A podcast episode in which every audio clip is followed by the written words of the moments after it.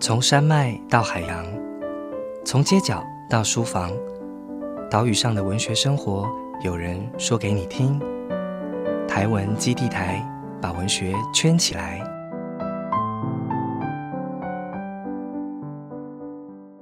大家好，我是台湾基地台的值日生马一航。台湾基地台是由台湾文学基地所设置，我们会在这个 podcast 频道与你分享关于写作者、关于阅读的许多新鲜事，也会将台湾文学的各种讯息发送给大家。这个单元是本月大村民，我们会邀请在台湾文学基地驻村的作家来与我们聊聊。那这次邀请到的是我们的第四位驻村作家简永达，让我们欢迎永达。永达跟大家打个招呼。嗨，各位听众朋友，大家好，我是永达。好，很谢谢永达来呃本月大村民这个单元。那永达自己是台湾大学新闻研究所毕业，那过去曾经在报道者担任记者。那他在二零一八年出版跟李雪莉所合作的《废墟少年》这一本书呢，带领读者来看见高风险家庭的少年们，那也从少年们的视角跟生活看到很多我们结构里面仍然存在的啊现实资源上面的不足，那也或者是资源的这种不足，因为会有很多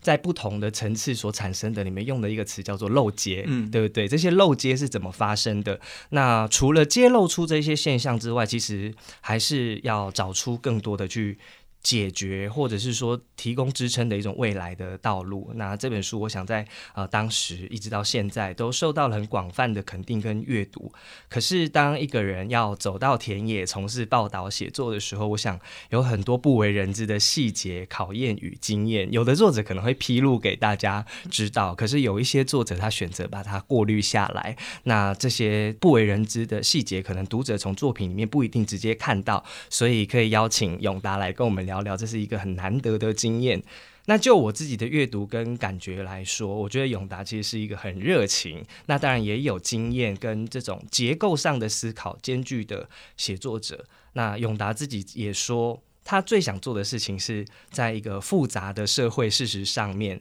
说个好故事，对不对？是对。但是我觉得，虽然这句话听起来很简单，可是这个挑战就很复杂。第一个是社会本身就是复杂的。那要介入这个社会的复杂，每个人都要有自己的双手双脚跟眼睛。那另外一个是怎么把故事说好，说好故事可能是更难的。所以这个机会我觉得非常难得哦。我们第一季的在台湾基驻村的作家，我们是用疫情的这个“疫”来做一个关键词，让作家来申请。那呃，永达是第四位作家，所以从前面的杨双子啊、陈颖、许彤到永达，其实大家创作的文类跟。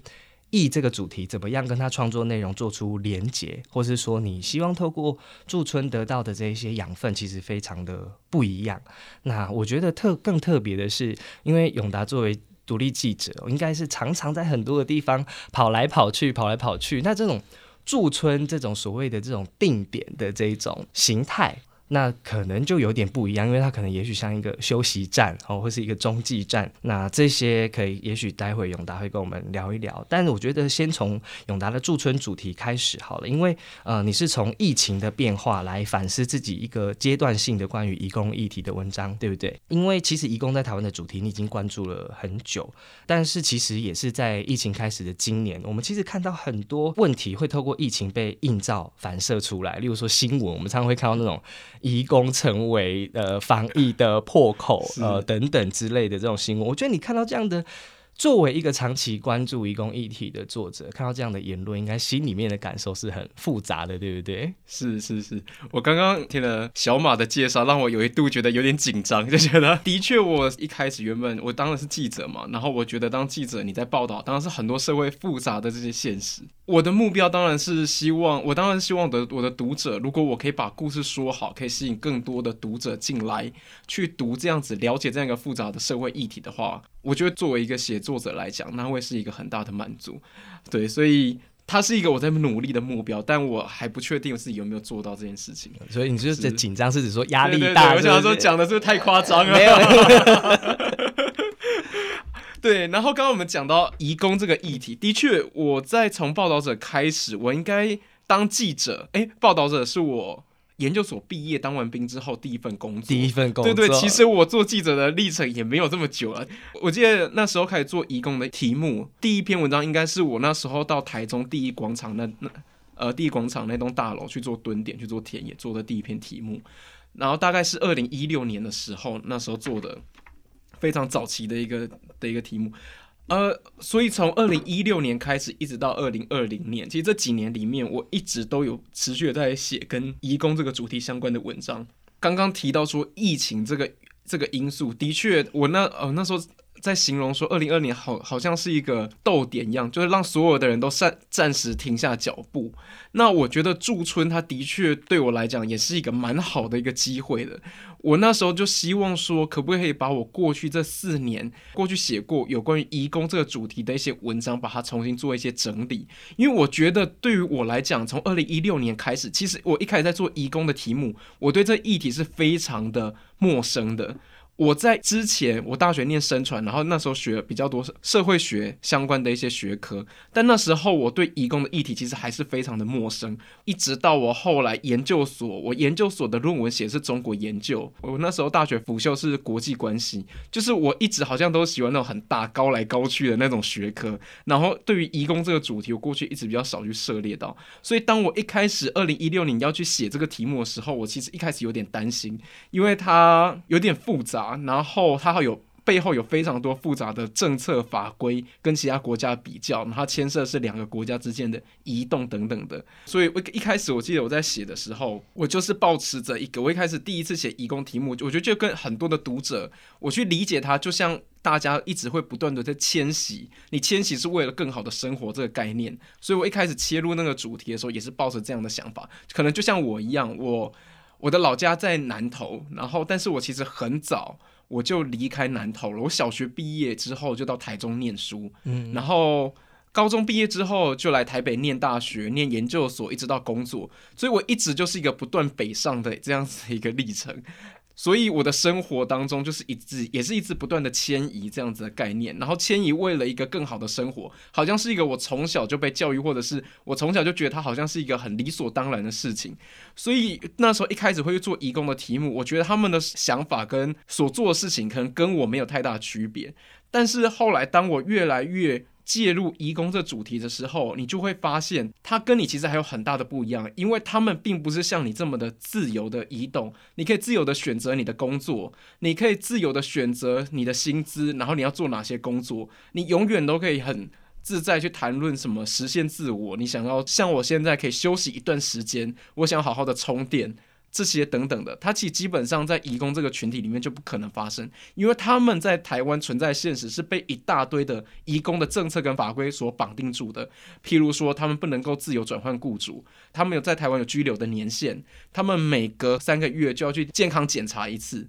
所以它背后都是预设着国家对他的想象是什么。我们需要的是一个可以稳定提供。稳定的劳动力，所以我们希望他永远是在最年轻的阶段，所以我们希望他三到三年可能就要换一次签证。你如果年纪太大的话，你雇主永远有那个资格可以把你遣返回去，我再换一个新的人来，我可以永远保持我的工厂里面或我家庭里面的劳动力是年轻的劳动力。我每隔三个月我要去让他做健康检查，我希望他永远是健康的，他是一个不会有问题的劳动力。所以你这样子，你就会知道说，它其实背后反映的是国家政策的一些思考。所以我在驻村的这个期间，其实我就是想把过去每一次你写一个报道的文章，它都是一个比较片段式的，我每一次都针对单一一个主题。但我其实后来也会觉得说，我自己在这四年里面，我就是从一个对移工议题完全陌生的一个人，到后来这四年过程当中，我慢慢的我对这议题的掌握度越来越高，甚至我在。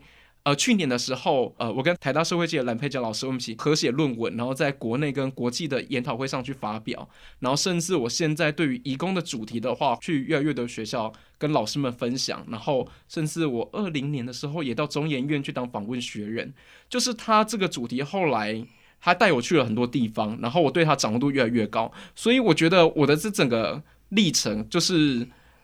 在驻村的时候，我也想要把我过去这四年，然后对于义工主题的这样子慢慢的掌握，然后跟自己一些复杂思考，可以做重新做一个整理，然后希望可以。整理之后，把它变成是一个好像有脉络性的这样的一个书的规格，那是我那时候驻村计划想要做的事情，这样子。所以未来可能会有一个这个主题的专书出现，希望啦。现在突然听到有点压力。一般来说，就是作者最怕读者跟自己催稿，编辑跟自对自己催稿，这样不要给你太大压力。真的最怕人家突然的关心。但是碰到这种事情的时候，我们就要回到初衷啊。我觉得。回到初衷是很重要的一件事情，因为就像你回想你自己当初对这个议题掌握度还没有那么高的时候，我觉得这其实是一个很难挑战，因为在前面已经有许多的人关于义工相关的书写报道已经非常多。那你为什么会选择第一广场？我想这这应该跟你在台中的生活经验有关系，对不对？是是是，其实我国中到高中，其实在我求学阶段很重要一块，我都是在台中。这个地方生活的那，在我以前我印象当当中，在我国中的时候，第一广场它还是是一个蛮热闹的商圈，就是台湾的年轻人还是会去的地方。第一广场它是有四个主要的街区所围起来的一个商业大楼，一个么字形商业大楼。听众朋友如果有兴趣的话，去台中的话可以去那边逛逛。它的斜对面就是现在非常有名的公园眼科的那个冰淇淋店。对，所以大家过个马路就可以去喽。对，但大家都会去公园眼科，都会忘记去 忘记过个马路。对，所以那个时候它的隔壁条有叫做继光街，我相信大家可能继光香香鸡，对对对对，吃炸鸡的时候可能也可以想，没有想到说原来大家吃的继光香香鸡也是从那个地方发迹出来的。对，所以在我印象当中，原本一广还是是一个很热闹的地方，但是我慢慢的。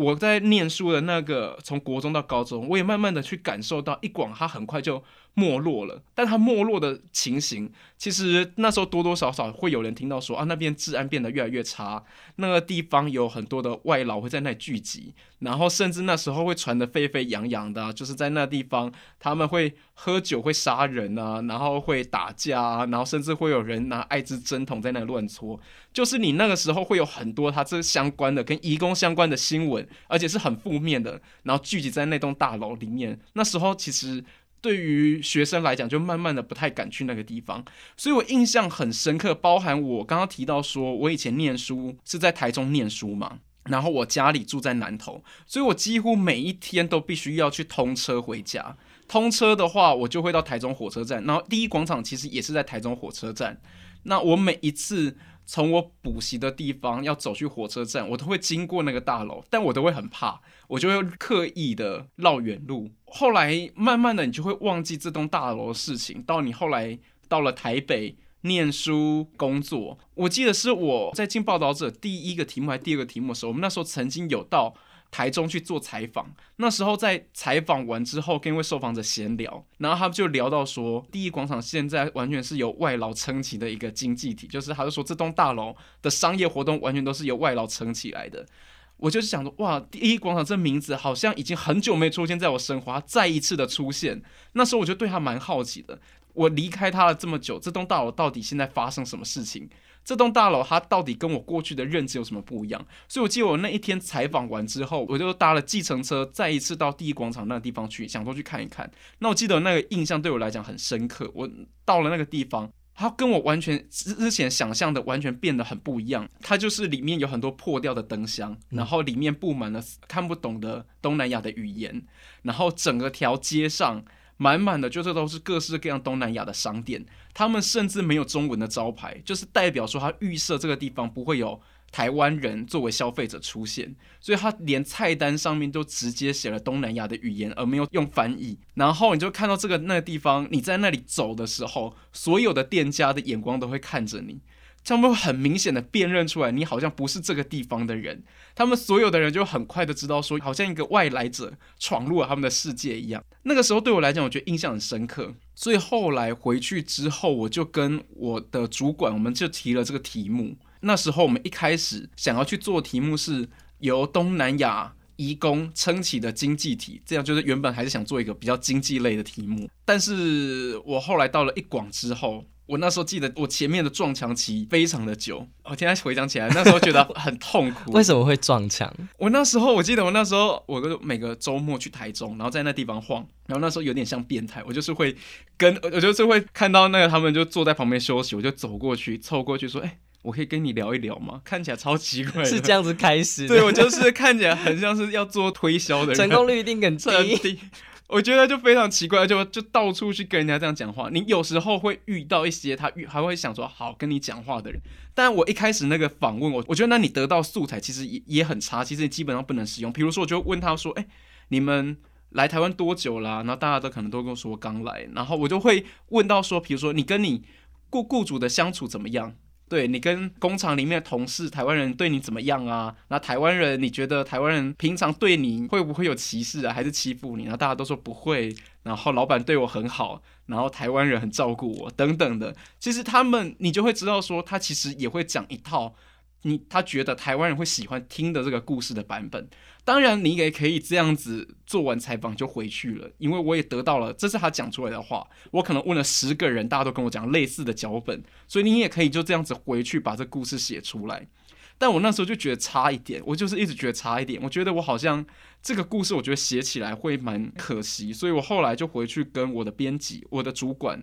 呃去申请说，我可不可以在这地方租个小套房。我那时候就想要在一广那个大楼里面就直接租一个套房，在那里跟他们生活。因为我那时候一直觉得我没办法打进他们世界，所以我用了一个我觉得可能很老土的方法，就是我就想说，那我就生活在这个地方，我让他们每天都看得到我，我就让他们很习惯有一个台湾人就是会一直出现在这地方。因为那时候在我去采访的时候，就像我说的，它是一个非常纯粹的地方，基本上真的没有台湾人来，然后他们也不太想要有台湾人来。所以他那地方其实是一个非常封闭的地方，就是你任何一个外人进来，所有的人都会察觉到，你就会看到他们看你的眼光。所以我到后来我在那里住了一段时间之后，我后来慢慢觉得这个方法好像起作用了，就是你一直在那里吃饭，你到处在那里走来走去，所有的人就知道有一个台湾人生活在这里，而且这个台湾人到处在找其他人搭讪，就是到处在莫名其妙硬要跟人家聊天。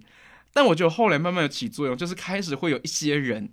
他们会邀请你去他的活动，他就会找你跟他朋友吃饭。我那时候觉得，哦，第一次接到邀约，觉得超感动的，就觉得终于。然后我觉得后来慢慢的采访会越来越顺利。我觉得所有采访都会这个样子，他会在某个你觉得很奇妙的时刻，他突然不知道什么东西，一个关卡打开了，你所有采访好像就越来越顺了，就会一个人拉一个，然后你的朋友会帮你介绍他的朋友。那我记得。印象最深刻的是，我刚刚提到说，我一开始不是在那地方跟他们聊天嘛，就是我这样随便乱搭乱聊。然后记得有一个人，他的名字叫做阿星，因为我觉得讲这名字也无所谓，因为这些名字都是台湾的老板帮他们取的，也不是他们真正的本名。但我印象很深刻，为什么是他？就是他第一次跟我讲的答案，他说他才刚来三个月，然后。他在国外没有老婆，就是他是一他是一个人来台湾的。然后当你后来跟他们混久之后，你就会发现他第一次跟你讲的答案完全不一样。就是比如说官方答案，对对对，比如说他根本就来台湾很久了，然后他在国外他有老婆有小孩，然后或者是他很讨厌他的台湾的同事，他觉得台湾的同事很烦，然后就是台湾同事常常会欺负他。然后他们就要装作听不懂中文的样子。我觉得过了一段时间，等你听到他们这些答案的时候，你其实心里面一方面你觉得有点好笑，是他前面完全跟我讲了一个假的答案；另外一个是你觉得有点感动，就是他好像真的把你当自己人。就是你当这些外籍工。跟你在讲台湾人坏话的时候，我觉得那个感觉蛮特别的。他好像不是真的把你当成另外那一群台湾人，这样要加个引号嘛？就是另外的那一群台湾人，他们生活当中一直必须要去扮演一个很顺从、很服从的角色，去对应的那些台湾人。他们觉得可能跟我相处之下，他可以稍稍的放松一点，然后可以恢复他原本真比较真实的面貌，而且他会觉得说，这个台湾人可能也蛮奇怪，他好像真的很有兴趣去知道说，他们这一群外籍工到底在台湾的生活怎样，他们对台湾人的想法是怎么样子的。对，所以那时候一广的报道是从这样子开始的。后来我觉得我其他所有题目也跟在一广那个时候做这一组报道会很有关系。其实虽然我每一次都跟他们讲说我的身份是记者，我在写报道，但我觉得他们从头到尾都没有人知道记者是什么，或者是他们根本不会看过我写的报道。所以我觉得后来其实他们大多数人愿意接受我采访或愿意跟我聊天，并不是因为我是一个记者。而是他们后来真的把我当成朋友，他们觉得跟我去讲他们内心的想法，或他们真的找我出去玩，找我去喝酒，找我去吃饭的时候，而并不是说有一个人好像要帮他们传达他们的声音，然后去批评台湾。人怎么样子，他也没有预想说跟我讲这些事情到底会带来什么样子的回响，就是他跟我过去那些你采访对象其实蛮不一样的。那也因为我们一开始建立的关系是比较是从朋友这样角色出发，所以我其实后来会慢慢走进他们生活，我会知道他们在台湾的担忧是什么，他们遇到挫折是什么，或者他们的这个小圈圈里面，他们到底是如何互相扶持、互相帮忙的。后来才会展开我。后面做了很多移工相关的主题，这样子。因为我一开始其实有一个问题，我比较好奇，就是说做这样的一个采访工作，你的那个观察的频率或来往台北、台中之间的，没想到是直接租一个小套房，就是有让我觉得很很很惊讶。不过这篇文章，就是如果大家对这个呃永达刚刚谈的这个过程有兴趣的话，其实可以来去找呃第一广场移工主起的地下社会这一篇报道，对不对？因为我觉得除了刚刚永达分享的这一些经验之外，那我觉得它里面还有一个很重要的是，呃，它让我们看见这一些义工的个体。不是一个无欲而且温顺的这些对象，例如说，它里面说放假要干嘛？有人就跟你说啊，当然就是去开房间呐。但是开房间去哪里开房间？甚至说在哪一些时间点，那开房间的热潮，甚至找不到房间 等等这一些经验，我觉得他把那个我们看不到的东西，这个封闭感跟空间感重新去打开了。我觉得这是一个很很重要的事情。这样子，不过我我我好奇，就是说永达，如果说未来在做调整的时候，除了去做，例如说整个主题的发展之外，你会再加入一些像你刚刚这些个人的这种经验进去吗？是我现在就希望他可以把我自己个人更多的感受跟观察在里面，因为我一直觉得，其实你以前写报道的时候，我们常常在说，你作为一个写作者，你必须要表达、传达你的观点，但其实你写报道的时候，你常常会把作者身份往后退一点，你会尽可能的不要让太让读者去看到作者的痕迹。在你的文章里面出现的这个也也也是我自己想要再多学习的这个部分，因为其实对于你把自己暴露在文章里面，或者你自己很多跟他们的一些互动，其实过去是不太习惯这样子去操作的。但我自己现在接下来在写作过程里面，我自己也在思考，其实整个历程对我来讲，我觉得是蛮重要的。我跟所有的人一样，我并不是一开始就对于移工的主题有这么高的热情，或者我不是一开始就是从事像。NGO 工作，或是做这个主题的学学术研究者，我是一样从头从无到有。我记得我那时候写完第一广场那篇文章，我那时候有办过一个，就是那时候台中的团体找我去办过一次分享会，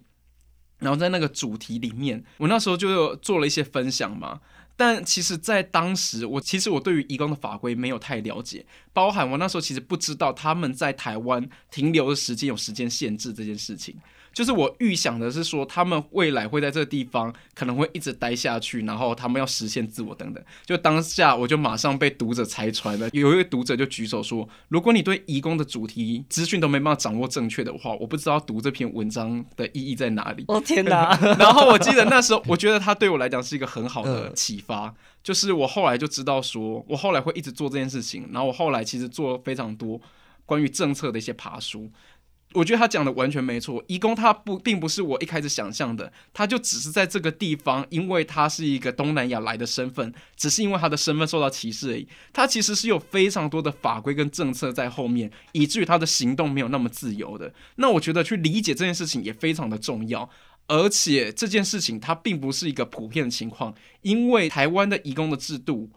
你如果放到其他国家去看的话，台湾的对移工的限制可能是更高的，所以我觉得去理解这样一些政策，然后再回来去讲个人的故事，它让我后来的掌握度也高一点。因为去处理一个议题，嗯，包含你实际上跟这一些对象的接触，它可能也包含在政策或是其他相关资讯上面的一个基础，那甚至还包含你自己在写作上面所做的调整。哦，这真的是一个非常多面向而且复杂的工作。那当然，我觉得可能永达对于自己，因为一开始所遭遇的这一些这个起点啊，或者是啊受到的挫折或转折，让你我觉得变成了一个。呃，怎么讲？会希望试图去把这些经验也分享出去，例如说，让其他有志于此的写作者、报道者也好，可以比较有一个捷径来进入这个，对不对？捷径吗？对，因为我我觉得你在驻村期间分享了两个啊写作经验的分享交流活动嘛，就在驻村。之间，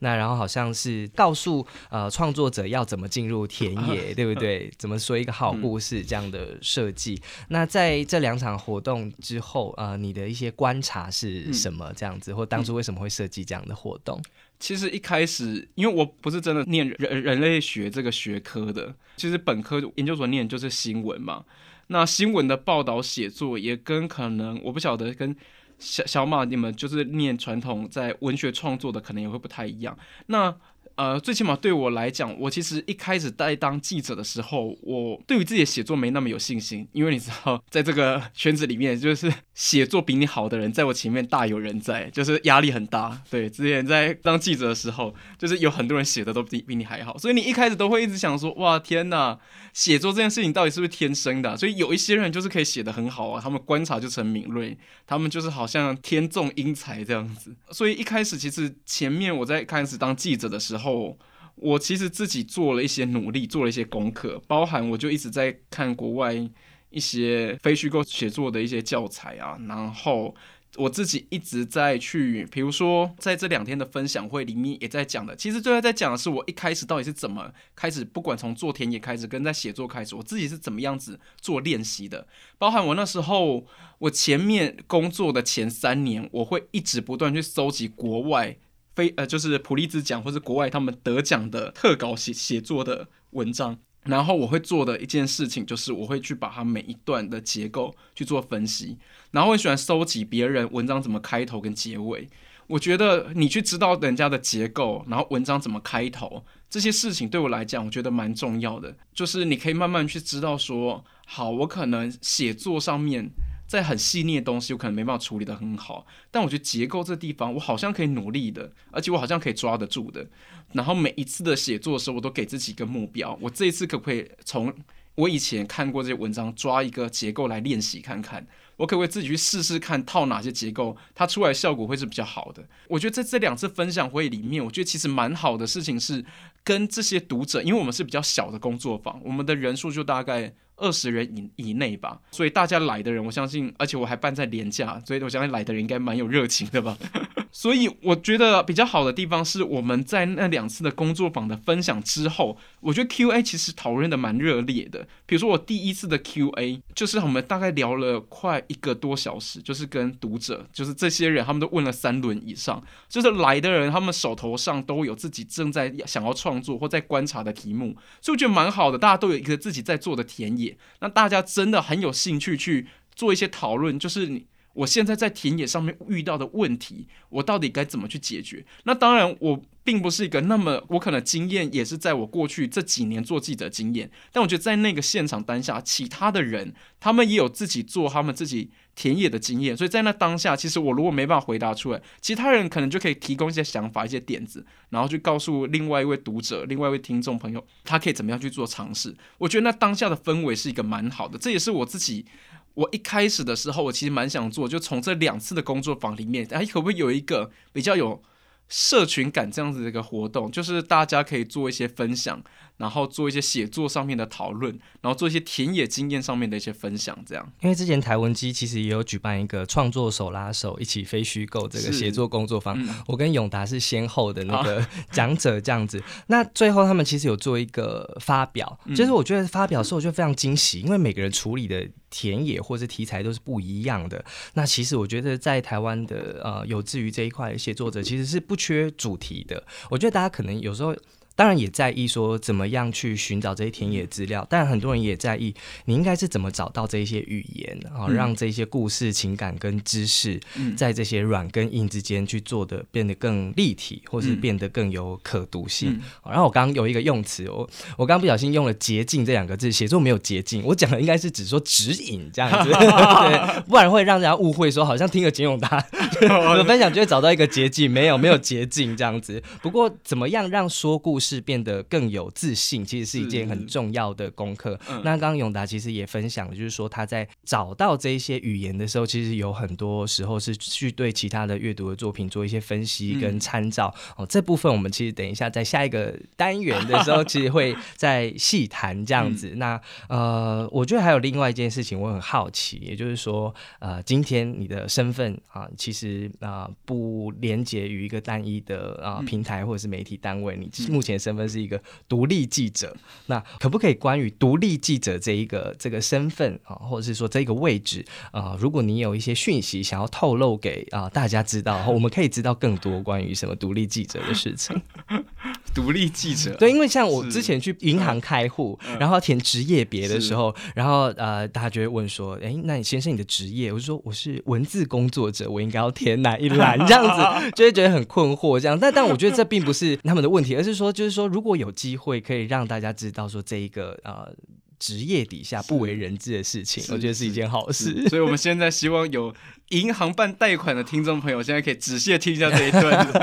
我觉得独立记者不需要去太浪漫化这个是这个工作。其实他坦白说，我做的每天在做的事情，跟以前当记者其实没有太大的差别。那我觉得最重要的地方是，我会选择后来当独立记者，是因为我现在手头上有一个我自己想要做的一个写作的计划，然后我有一个我自己很清楚明确的我想要去发展的主题。所以我那时候在考量之下。我可能没有办法一直在组织里面，我一直都只做单一个主题，而不去做其他的题目。我觉得这样对一个组织来讲也不太好。那因为我自己过去，我现在手头上有一个，我现在觉得更重要，我希望在一段时间里面完成的这样的一个写作计划，所以我后来决定做独立记者。那也因为我过去已经有一些工作的经验，然后有获得一些奖项，所以我在这个行业里面其实会比较认识到多一些其他媒体的朋友。然后其他媒体的长官，他们会愿意比较给我机会，而且他们可能也会比较信任我的能力，是有办法可以自己去完成整个题目的企划跟。包装跟写作的，因为其实之前在一些分享也会有一些读者会来问我这件事情，我还是会比较建议，如果刚毕业的话，还是进组织里面去做一些磨练，会会更好。你去找到你自己真的更有兴趣的主题，然后我觉得还是需要透过一些组织的磨练，让你可以去更好的掌握到，呃，写报道你应该去掌握的一些关键的东西。那对我来讲，当独立记者，他就是你，就是你。校长兼撞钟嘛，就 大概是这样子。就是你必须除了做研究、做写作之外，你包含你必须要去跟不同的媒体单位去提企划，去提你的 proposal。因为我自己也有在拍照跟做影像，所以有时候我甚至我自己写的题目，我就会自己拍。然后做研究的话，就是对啊，我就是自己从跑统计。然后跑回归分析，然后到自己完成所有的东西这样子，然后所以我就觉得它就有一点比较像是一种个人创业的感觉。你必须要去一方面你要去控制你自己的时间，你要做自己的时间的管理；另一方面你要一直不断的去开发客户，大概是这样子吧。你要一直去找一些。呃，其他的媒体去提案啊，看看大家有没有对你的主题有兴趣。然后同时，你还是要有一些比较静下来时间，你要自己去规划你时间，怎么去做采访跟写作。然后同时间，你有没有自己想要去完成的一些计划？所以不需要太浪漫化这个职业想象，它有些挑战。但我觉得它好的地方是在于，我自己在这过去这一两年转变作为独立记者的时候，我自己也在摸索。说故事这件事情可以带我走多远？所以包含我自己在做义工的主题的时候，在过去我可能只会想要把它做成是单片的报道，但我后来我就是我去年的两个主题，一个是我之前写过一个菲律宾义工学美的活动的这个文章，